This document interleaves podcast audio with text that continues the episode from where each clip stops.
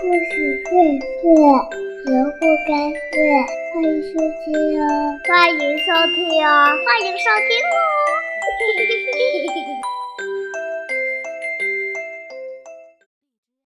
故事荟萃，萝卜开会。亲爱的小朋友，我是佩佩，好久没有和大家见面了，还记得我吗？今天佩佩要和你分享一个很好听的故事，学会拥抱。无论快乐还是忧伤，拥抱总能让你的感情得到释放。但是，拥抱也有很多讲究，你有必要知道。拥抱别人时，你不能太用力，当然，动作太匆忙也不好，否则可能会……还有啊，最好别抱太久。要知道，有一种智慧叫适时放手。当对方生气时，你要多一点耐心；当他心平气和后，他就会给你一个大大的、软软的拥抱。有些家伙很害羞，还有些家伙很难靠近，这些都是我们张开双臂前要考虑的。千万不要贪多，一下子将你的拥抱强加给很多人。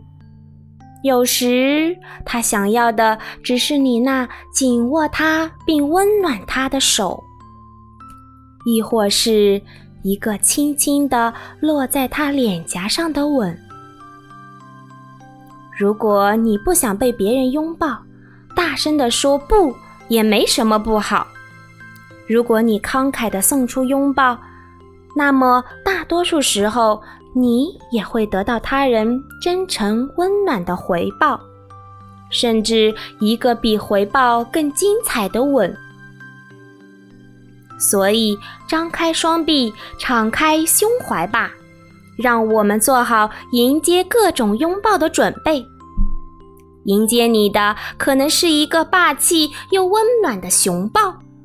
或是调皮捣蛋的猜猜我是谁抱，温情友好的侧抱，爱意环绕的夹抱，甚至是撒娇耍赖示好的腿抱。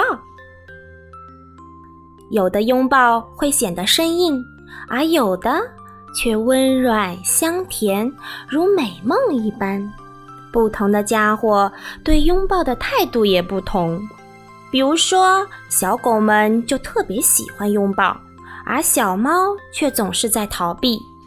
天下所有的小宝宝都是为拥抱而生的，只有依偎在妈妈温暖的怀抱里，才不会哭闹。拥抱时，首先要张开的是心，其次才是双臂。最后，让爱和欢喜尽情地在相拥的胸怀里奔涌。来拥抱吧，宝贝们！刚刚讲的这个故事叫做《学会拥抱》。听了这个故事，你是不是已经学会拥抱了呢？快快给陪你一起听故事的人一个大大的、美美的拥抱吧！